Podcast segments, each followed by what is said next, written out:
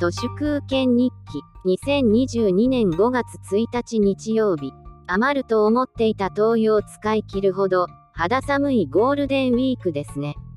令和になって今日で丸3年。ほぼほぼ災いばかりの令和時代です。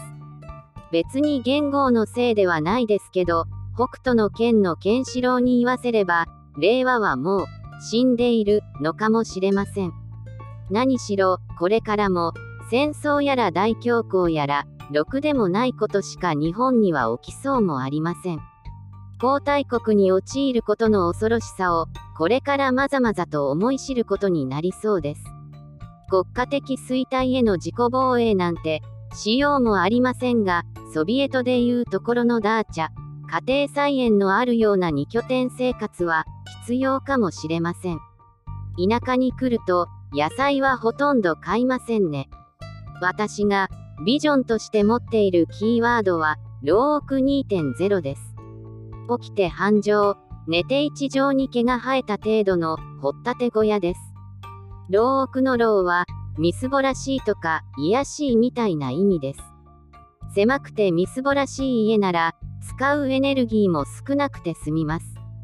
日本の住宅は、無駄に大きい割に、関東では SZKGM の談合の結果、断熱性能が著しく低いので、年を取るとヒートショックで死んでしまいます。中高年になって、大きな古民家を買って、1000万円とかリフォームにかけちゃう人とかいますけど、ただのアホだと思います。廃材で組み立てた、みすぼらしい牢屋で、断熱性能さえちゃんとしていれば、起きて繁盛、寝て一畳、オフグリッド生活にもあっという間に近づけそうです。ちんけな牢屋ならば、惜しみなくぶっ壊せますし、あまりにも牢屋ならば、人を招く必要もありません。狭苦しい牢屋2.0で、何をやるかといえば、読書、サウナ、寝る、それだけです。サウナは近所のスーパー銭湯に自転車で行ったり、テントサウナで薪を燃やします。暇な時には畑を耕したり、私が最近関心を持っているポタ釣りです。ポタリング、つまり自転車でチンタラ近くの小川に行き、ヘラブナを釣る、そういった暇つぶしです。宇野常弘が、水曜日は働かない、っていう本を今度出しますけど、水曜日を休むことにしてしまえば、火曜日と金曜日が休前日になります。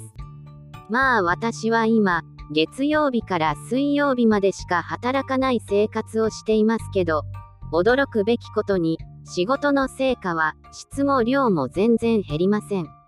コロナがなし崩し的にないものとされ、ゴールデンウィーク明けからは、なんとなく会社に行かなくちゃならない空気になりつつある賃金奴隷の皆さんは、そろそろ会社を辞め時なんじゃないでしょうか。ちっぽけな老億2.0の生活を始めたら、平成のライフスタイルなんて本当にクソです。